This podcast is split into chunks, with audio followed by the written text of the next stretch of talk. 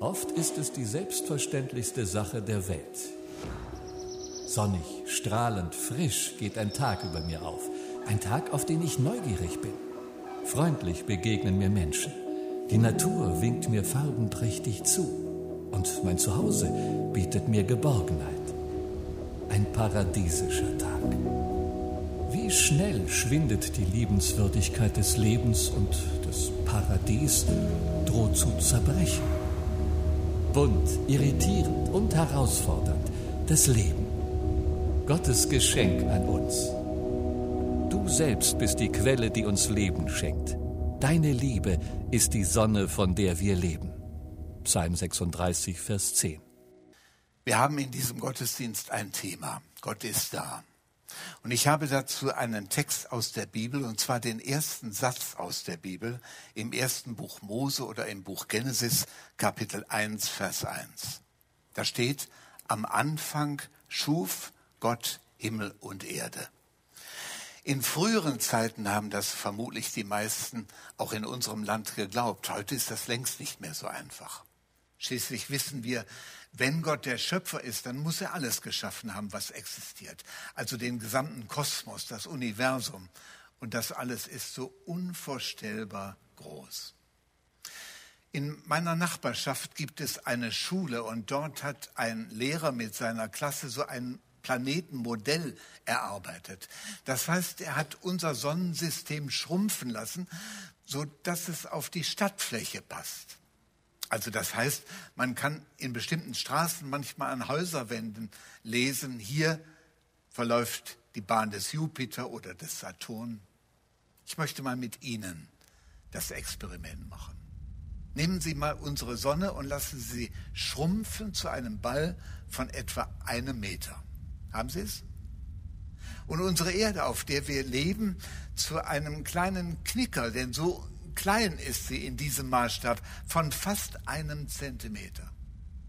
Und dieser kleine Knicker oder diese kleine Erde würde um die Sonne in unserem Modell in einer Entfernung von 107 Metern kreisen. Und wenn Sie jetzt den äußersten Planeten unseres Planetensystems nehmen, den Neptun, der wäre 3,5 Zentimeter im Durchmesser und in einer Entfernung in unserem Modell von 3,2 Kilometern zu finden. Und wenn wir jetzt noch weitergehen und einen anderen Stern, und zwar den Nachbarstern unserer Sonne nehmen, im Centauri-System. Der nächste Stern zur Sonne wäre in einer Entfernung von etwa knapp 30.000 Kilometern zu finden. Das sprengt schon unser Vorstellungsvermögen.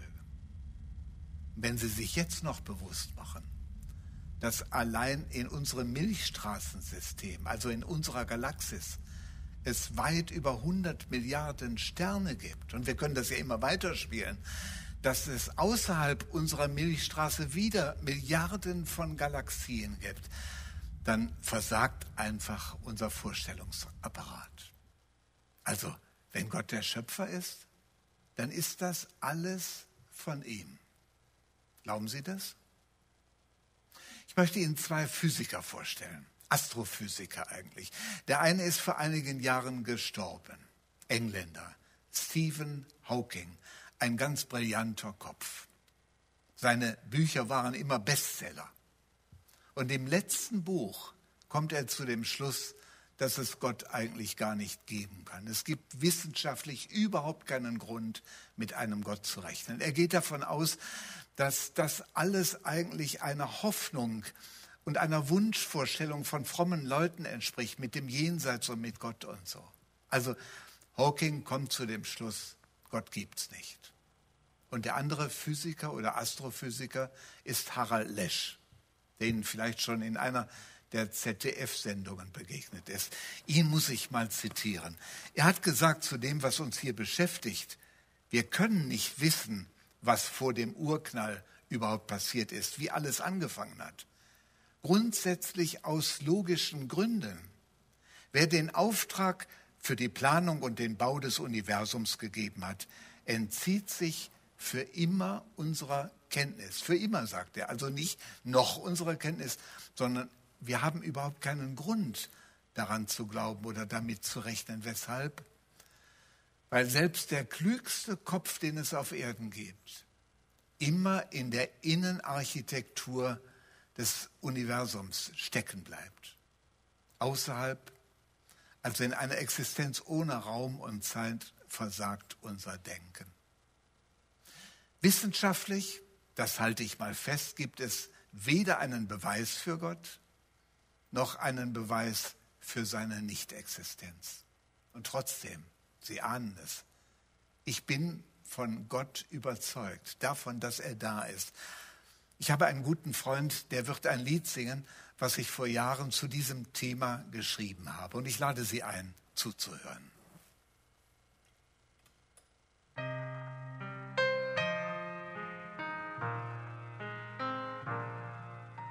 Singt ein Lied von Gott, dem Schöpfer dieser Welt dessen Allmacht niemals endet, dessen Werke ungezählt. Gott erschuf auch uns, die Sinne, den Verstand, seine Gegenwart umhüllt uns und wir sind in seiner Hand. Gott ist da, Gott ist da, er ist unbegreiflich nah seine Güte lässt uns leben, seine Gnade uns vergeben. Gott ist da, Gott ist da, er, der immer ist und war, bleibt in Ewigkeit derselbe. Gott ist da. Gott ist da. Am Anfang schuf er Himmel und Erde, haben wir gesagt. Das heißt, dieses Buch spricht von der Existenz Gottes. Da habe ich keine Ahnung, wie gut Sie die Bibel kennen. Sie ist, wenn man das mal mit einer Landschaft vergleicht, kein flächiges Buch, also so wie die Niederlande, wo alles eben und gleich wichtig ist, sondern die Bibel gleicht eher meiner Heimat, dem Bergischen Land. Da gibt es Täler, manchmal weite Täler, da gibt es Berge, da gibt es Berggipfel und wenn Sie sich mit der Bibel beschäftigen, dann merken Sie ganz schnell, es gibt in der Bibel einen eindeutigen Gipfel und das ist eine Person. Diese Person heißt Jesus. Wir haben in diesem Buch allein vier Bücher, die nichts anderes tun, als von Jesus erzählen, wie er Menschen begegnete. Drei Beispiele dafür. Da ist eine Frau, die geht während der Siesta, also während der Mittagshitze, zum Brunnen, um Wasser zu schöpfen. Und dort am Brunnenrand sitzt Jesus. Der spricht sie an und sagt zu ihr, gib mir zu trinken. Und natürlich ist sie erstaunt, weil es völlig unüblich ist, dass ein jüdischer Mann eine Frau anspricht und sie um Wasser bittet. Und dann kommt es zwischen diesen beiden zu einem Gespräch, das für die Frau so intensiv ist, dass sie es einfach nicht aushält. Sie läuft zurück in ihren Ort, trommelt die Leute trotz Siesta heraus und sagt, ihr müsst mit mir kommen, ihr müsst unbedingt den Menschen kennenlernen, der mir begegnet ist. Der hat mir alles gesagt, was ich getan habe. Urteilt selbst, ob er nicht der Messias, der Sohn Gottes ist. Ein zweites Beispiel.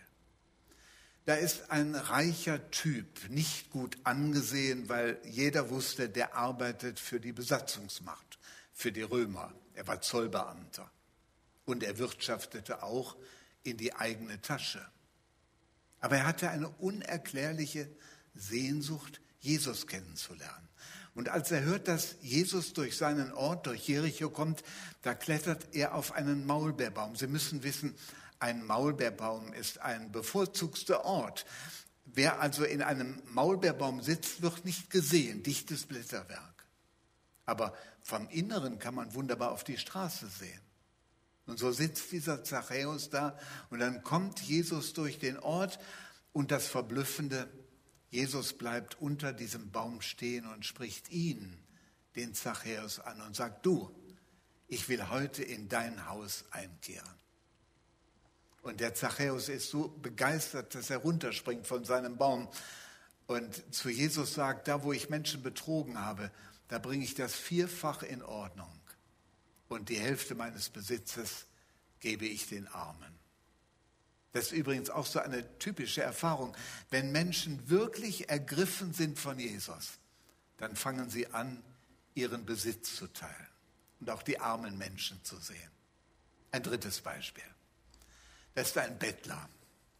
Der sitzt an einer Straße vor Jericho und hört, Jesus kommt durch den Ort und auch er beginnt zu schreien und ruft aus Leibeskräften, Jesus, du Sohn Davids, erbarm dich über mich.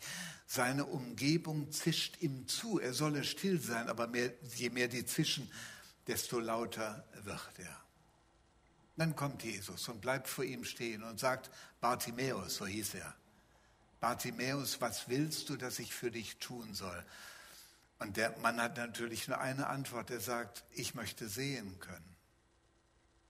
Drei Beispiele von Menschen, ganz unterschiedliche Typen.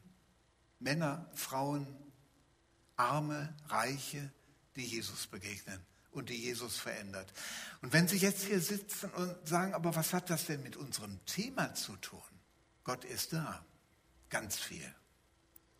Denn Jesus sprach zu seinen Jüngern immer von seinem Vater im Himmel, also im Klartext von Gott. Und als einer von den Jüngern, Thomas, ihm mal sagte, ja, zeig uns doch den Vater, also zeig uns Gott, sagt Jesus zu ihm, Thomas, so lange bin ich bei euch und du kennst mich nicht. Wer mich sieht, der sieht den Vater im Himmel.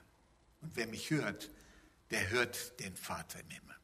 Also, wenn Sie hier von Gott gehört haben, diesem unvorstellbaren Gott, der alles geschaffen hat, und sich fragen, aber was bedeutet das denn konkret für mich?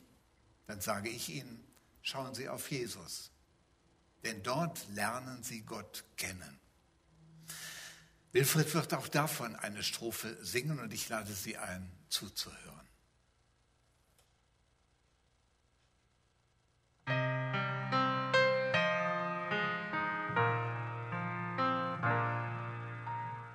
Gott gibt uns sein Wort und zeigt uns sein Gesicht. Denn wer Jesus Christus ansieht, sieht in Gottes Angesicht. Wie er Kranke heilt und wie er Sünder liebt, wie er jeden Menschen achtet und am Kreuz sein Leben. Gott ist da, Gott ist da, er ist unbegreiflich nah. Seine Güte lässt uns leben, seine Gnade uns vergeben. Gott ist da, Gott ist da, er, der immer ist und war, bleibt in Ewigkeit derselbe. Gott ist da. Gott ist da, haben wir gesagt. Er hat das Universum, er hat überhaupt alles, was existiert, geschaffen. Er ist unvorstellbar groß für uns, aber er begegnet uns ganz persönlich in Jesus. In Jesus erleben wir, wie er mit einzelnen Menschen umgegangen ist und auch heute immer noch umgeht. Nun sitzen Sie vielleicht da und wissen das alles, aber damit, dass man das im Kopf hat, ist ja noch gar nichts gewonnen. Das Stärkste ist ja, diesen Gott persönlich zu erfahren. Geht das überhaupt? Ich habe Ihnen vorhin erzählt, es gibt vier Bücher in der Bibel, die von Jesus erzählen. Und in einem dieser Bücher, bei Johannes, lesen Sie, dass er schreibt, und zwar ziemlich am Ende, ich könnte euch noch viel mehr erzählen. Aber es gibt viele Dinge, die habe ich nicht festgehalten in diesem Buch. Aber das, was ich geschrieben habe, das habe ich geschrieben, damit ihr glaubt an Jesus, den Messias, den Sohn Gottes, und damit ihr durch den Glauben das Leben habt. Sie müssen wissen, wenn die Bibel vom Leben spricht, wenn Jesus vom Leben spricht, dann meint er nicht nur die Tatsache, dass in unseren Adern Blut pulsiert, dann meint er richtig erfülltes Leben, das sogar über den Tod hinausgeht. Damit ihr glaubt, schreibt Johannes. Nun müssen Sie vergessen, was unser deutsches Wort Glaube sagt. Wir äußern das ja immer, wenn es um Vermutungen geht. Aber das Wort, was im Grundtext der Bibel steht, meint so viel wie Treue, Trauen, sich anvertrauen. Also an Gott glauben, an Jesus glauben heißt, ich vertraue mich diesem Gott, diesem Jesus an. Das muss man gut durchdenken. Dann macht man die Erfahrung, dass dieser Glaube trägt, etwa wie Wasser Menschen tragen kann. Ich hatte einen Vater, der legte sehr viel Wert darauf, dass wir Kinder möglichst früh schwimmen lernen. Und das war ein wahnsinniger Druck bei mir, besonders weil ich der Älteste war. Und wir hatten in unserem Ort so ein Hallenbad, Badeanstalt hieß das damals noch. Und jeden Samstag musste ich dorthin und mein Vater erwartete von mir, dass ich schwimmen konnte. Und ich hatte aufgrund dieses Druckes so eine Technik entwickelt, die, ja, die sah verblüffend echt aus. Beide Arme und Hände benutzte ich und ein Bein, aber das andere Bein blieb immer in Bodenhaftung. Funktionierte natürlich nur im Nichtschwimmerbecken und war ein ganz großer Krampf. So wie es auch bei manchen Leuten ein Krampf ist, zu behaupten, dass sie Gott kennen, aber gar keine Erfahrungen mit ihm machen. Ich vergesse nie, als ich mich zum ersten Mal diesem Wasser anvertraute, als ich zum ersten Mal ins große Wasser ging und schwamm. Ich machte keine tolle Figur dabei, aber ich erlebte, dass das Wasser trägt. Das ist eigentlich das Stärkste, was Sie bei diesem Thema Gott ist da erleben können. Dass Sie persönlich sich diesem Gott anvertrauen und die Erfahrung machen in guten und in schlechten Tagen, dass dieser Glaube, nein, richtiger gesagt, dass Gott wirklich trägt. Auch dazu haben wir noch eine Strophe.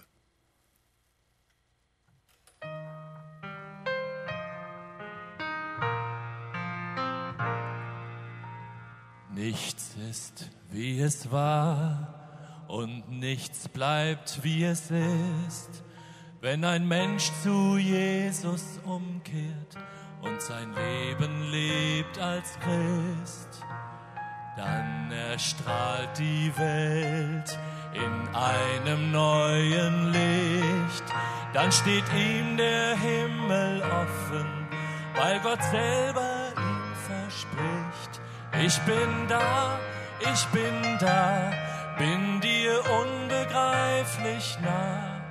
Meine Güte gibt dir Leben, meine Gnade will vergeben. Ich bin da, ich bin da, ich der immer bin und war, bleib in Ewigkeit derselbe. Ich bin da. Ich bin da, ich bin da, bin dir unbegreiflich nah. Meine Güte gibt dir Leben, meine Gnade will vergeben.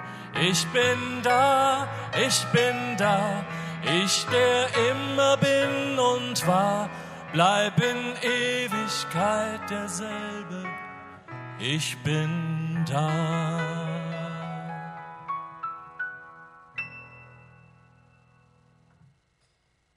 Du, Gott, zeigst mir den Weg, der zum Leben führt. Du beschenkst mich mit Freude, denn du bist bei mir. Aus deiner Hand empfange ich unendliches Glück. Psalm 16, Vers 11.